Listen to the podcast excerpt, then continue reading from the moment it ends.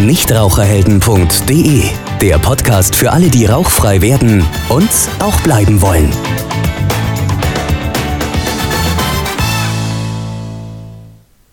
Herzlich willkommen zu einer weiteren Folge unseres Nichtraucherhelden Podcasts.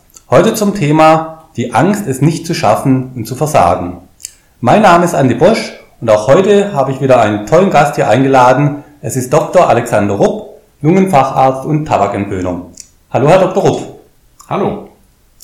Wir haben ja in den letzten Folgen schon über viele Ängste gesprochen, die Raucher eben haben, kurz bevor ein Rauchstopp eben dann kommt. Wir haben über die Gewichtszunahme gesprochen, wir haben über Entzugserscheinungen gesprochen und heute sprechen wir einfach mal über die Angst an sich. Denn die Angst ist ja häufig das, was viele Raucher blockiert und überhaupt hindert, mit dem Rauchen aufzuhören ist aus Ihrer Sicht eben auch diese Angst zu versagen, es irgendwie nicht zu schaffen, das größte Hemmnis für Raucher, wenn sie mit dem Rauchen aufhören sollen bzw. wollen? Es ist auf jeden Fall ein sehr wichtiges Hemmnis, äh, ein sehr wichtiger Grund, der immer wieder auch genannt wird. Ähm, ich denke, Raucher neigen ja generell dazu, diesen Rauchstopp aufzuschieben. Die sind extrem kreativ, die finden tausend Gründe, warum jetzt gerade nicht, warum nächste Woche nicht. Und die Angst, es nicht zu schaffen, ist damit, ist dabei immer ein häufig genannter Grund auch. Sie bieten ja Rauchern Nichtraucherseminare in Präsenzkursen als auch in unserem Online-Kurs an. Das heißt, es geht ja häufig nicht nur um die rein körperlichen Auswirkungen, sondern auch um die psychischen Auswirkungen. Muss man da als Arzt nicht nur Psychologe, als Lungenfacharzt sein? Definitiv spielt die Psychologie des Rauchers eine ganz wichtige Rolle, auch wenn man sich auf diese Entwöhnungssituation vorbereitet.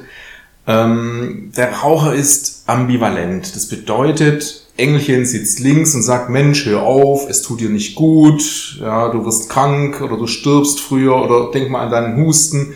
Äh, und auf der rechten Seite sitzt das Teufelchen und sagt, ja komm, ist doch nicht so schlimm, so viel rauchst du doch gar nicht, ja und ach Gott, ob das jetzt wirklich 5000 Giftstoffe drin sind. Und zwischen diesem Engelchen auf der linken Seite und dem Teufelchen auf der rechten Seite ist der Raucher eigentlich immer hin und her gerissen, wobei er meistens auf die Stimme des Teufelchens hört und sich halt trotz besseren Wissens und Gewissens sich die nächste Zigarette anzündet.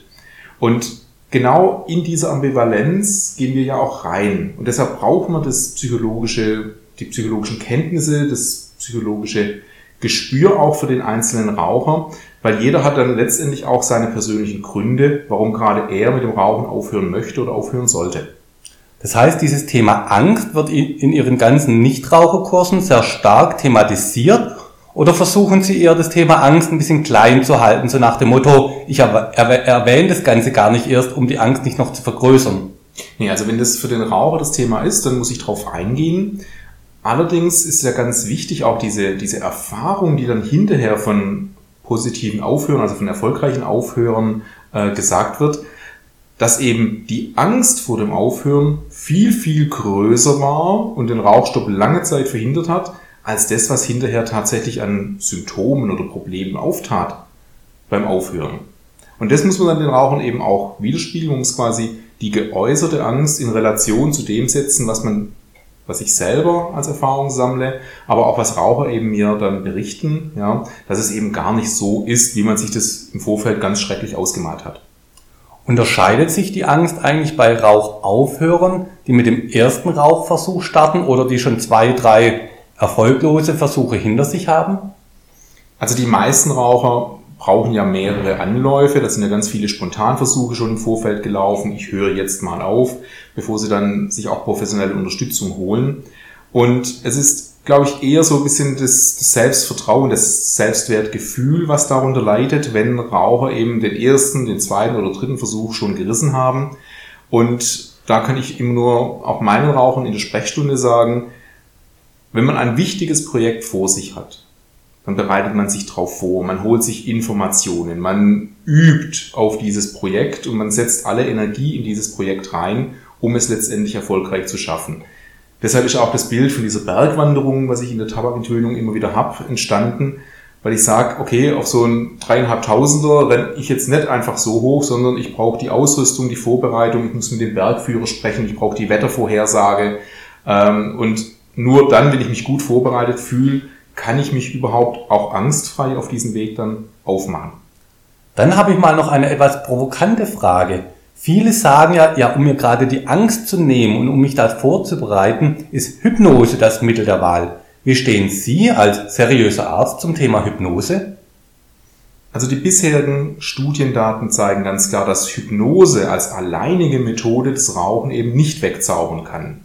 Es gibt jetzt immer mehr Studien, vor allem auch aus der Tübinger Arbeitsgruppe und Professor Batra, die zeigen, dass wenn man Hypnose mit einem klassischen Entwöhnungskurs koppelt, die Erfolgsquote durchaus steigen kann. Von daher müssen wir abwarten, was diese neuen Studien noch weiter an Zahlen bringen. Aber nach dem Motto, äh, zauber mir das mal weg, genauso wie spritz mir das mal weg, das funktioniert nicht. Der größte Teil der Tabakentwöhnung ist die Verhaltensänderung. Das ist dieses Bergauflaufen, Schritt für Schritt mein altes Verhalten ändern und das neue Verhalten immer wieder aufs Neue üben. Quasi 10, 15, 20 Mal Kaffee trinken ohne Zigarette und dann ist das völlig normal. Oder ins Auto steigen, ohne mir sofort die Zigarette anzünden. Das wird mein neues Verhalten und das kann ich trainieren. Das heißt, das wäre eigentlich auch Ihr Tipp an künftige Nichtraucherhelden, sich entsprechend vorzubereiten? Oder was ist so Ihr perfekter Tipp, um diese Angst ein bisschen in den Hintergrund zu drängen? Ja, klar. Also definitiv sich Informationen holen, sich darauf vorbereiten und das Ganze Schritt für Schritt angehen. Dann brauche ich keine Angst davor haben. Ja, wenn ich so kleine Etappenziele habe, dann macht mir der dreieinhalbtausender oder der viertausender nicht so viel Angst. Also wenn ich sage, ich muss das jetzt in einem Tag hochrennen. Deshalb dieses Denken auch in den kleinen Schritten und dieses Step by Step vorangehen. Wer auf diesem Weg zum Nichtraucherhelden immer weitergeht, einen Schritt nach dem anderen setzt, der wird sein Ziel erreichen. Wer aufgibt und sich wieder runterrutschen lässt von dem bisher erklommenen Berg, der wird weiter rauchen. Ich glaube, ein besseres Schlusswort hätte ich nicht finden können. Das heißt, wir haben heute viel gelernt über das Thema Angst, dass die häufig die Angst größer ist als das, was letzten Endes dann einen hindern kann. Oder anders formuliert, die Angst ist häufig das größte Hindernis. Viele erfolgreiche Nichtraucher sagen, man hätte gar nicht so viel Angst haben brauchen. Und mit der, mit der richtigen Vorbereitung kann es jeder wirklich auch schaffen, ein Nichtraucher zu werden. Dann würde ich sagen, vielen Dank für heute wieder, Herr Dr. Rupp. Wir sehen und hören uns bestimmt bald mal wieder. Ich danke auch. Bis dahin, tschüss, bis dann. Nichtraucherhelden.de Der Podcast für alle, die rauchfrei werden und auch bleiben wollen.